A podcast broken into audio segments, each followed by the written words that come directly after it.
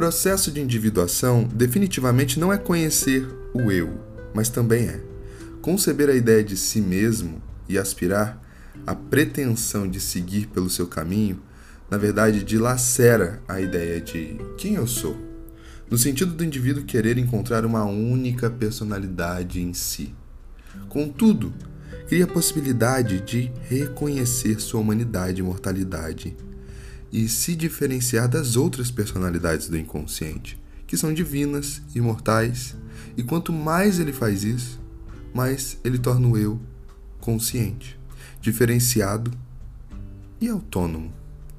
É um belo paradoxo. Quanto mais personalidades o eu reconhecer, mais ele aproxima-se do si mesmo e se torna o eu. Por isso mesmo, esse processo não é rumo à perfeição mas a completude.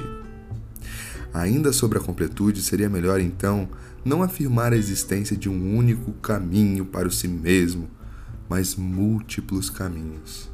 Uns construídos com tijolos de ouro, outros de terra, outros de nuvem, outros feitos de podridão e excrementos. Ao mesmo tempo, esse processo não deve ser pensado somente como caminhos ou estrada mas também como personalidades coabitantes do si mesmo, do self. O Jung fala: a tarefa da individuação está no estabelecimento de um diálogo com as figuras da fantasia. Vale lembrar que o papel do eu no processo de reconhecer as outras personalidades não é inteiramente ativo, lógico, mas tende à passividade, à ilógica. Existe um equívoco quando a gente fala eu imagino. Por quê? Porque a gente tem que entender a palavra imaginação ou a palavra fantasiar. O eu não é sujeito do verbo imaginar ou fantasiar. O eu é também imaginado. Quem então imagina a psique total, o self? Podemos pensar de outra forma também. Se a atenção é o estado de vigília do mundo de fora, a imaginação é o estado de vigília do mundo de dentro. Em ambos os casos, estamos diminuindo a luz dos títulos acadêmicos, das profissões, dos status sociais, para deixar vir aquilo proveniente das sombras. É demasiadamente importante ter somente imaginação e não atenção na hora de falar com essas personalidades. A atenção é crítica, julgadora, condenadora.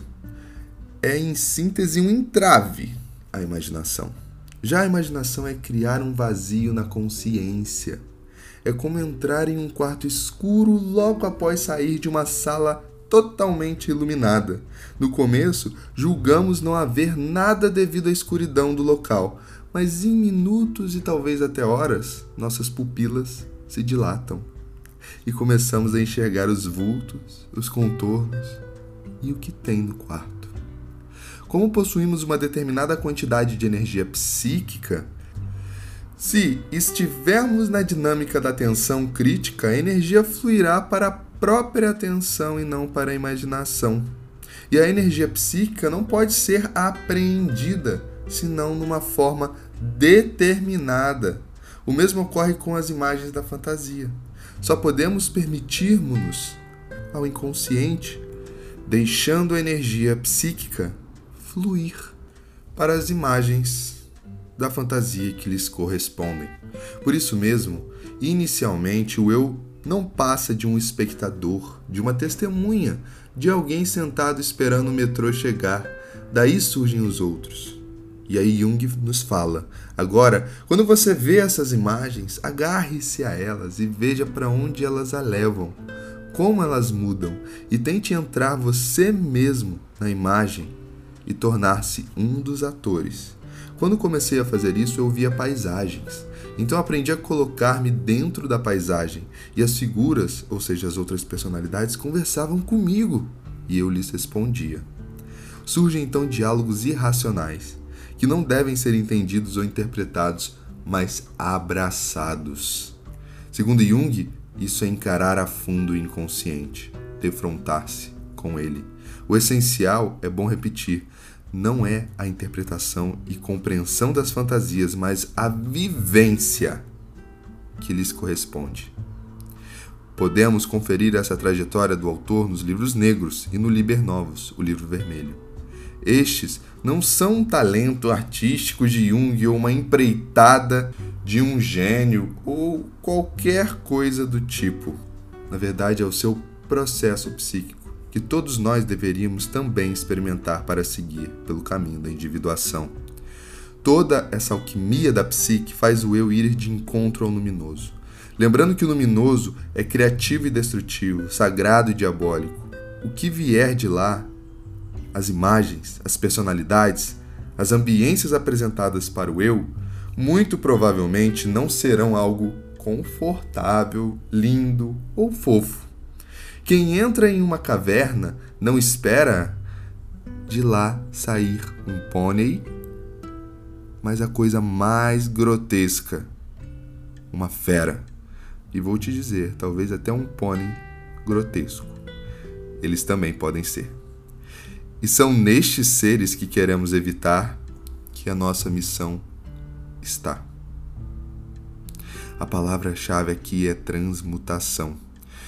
E só é possível isso tornando as verdades metálicas em lava borbulhante. O fogo é a própria fantasia. As coisas podres podem se tornar algo belo. Os traumas e feridas, impotências. O viver a fantasia basta, pois aqui não estamos discorrendo sobre uma ilusão criada pelo eu para confortar o próprio eu. O eu, quando imagina essa ilusão, ele conforta. Quando ele é imaginado, ele confronta. Com a conscientização das fantasias, isto é, quando o eu vivencia as fantasias, diversas consequências ocorrem. Em primeiro lugar, há uma ampliação da consciência, pois os inúmeros conteúdos inconscientes são trazidos à consciência. Em segundo lugar, há uma diminuição gradual da influência dominante do inconsciente. E em terceiro lugar, verifica-se uma transformação da personalidade. É como se os outros da psique total possuíssem opiniões, emoções, sentimentos, vestimentas, ideologias, religiões e diversas outras características diferentes do eu. A obra O Médico e o Monstro é um clássico nesse tema e o filme O Clube da Luta também. Estes outros confrontam o eu, contam sua história de diversas formas, até depreciando-a, provocam o eu até que o próprio eu participe do processo e abarque a paradoxalidade da psique total.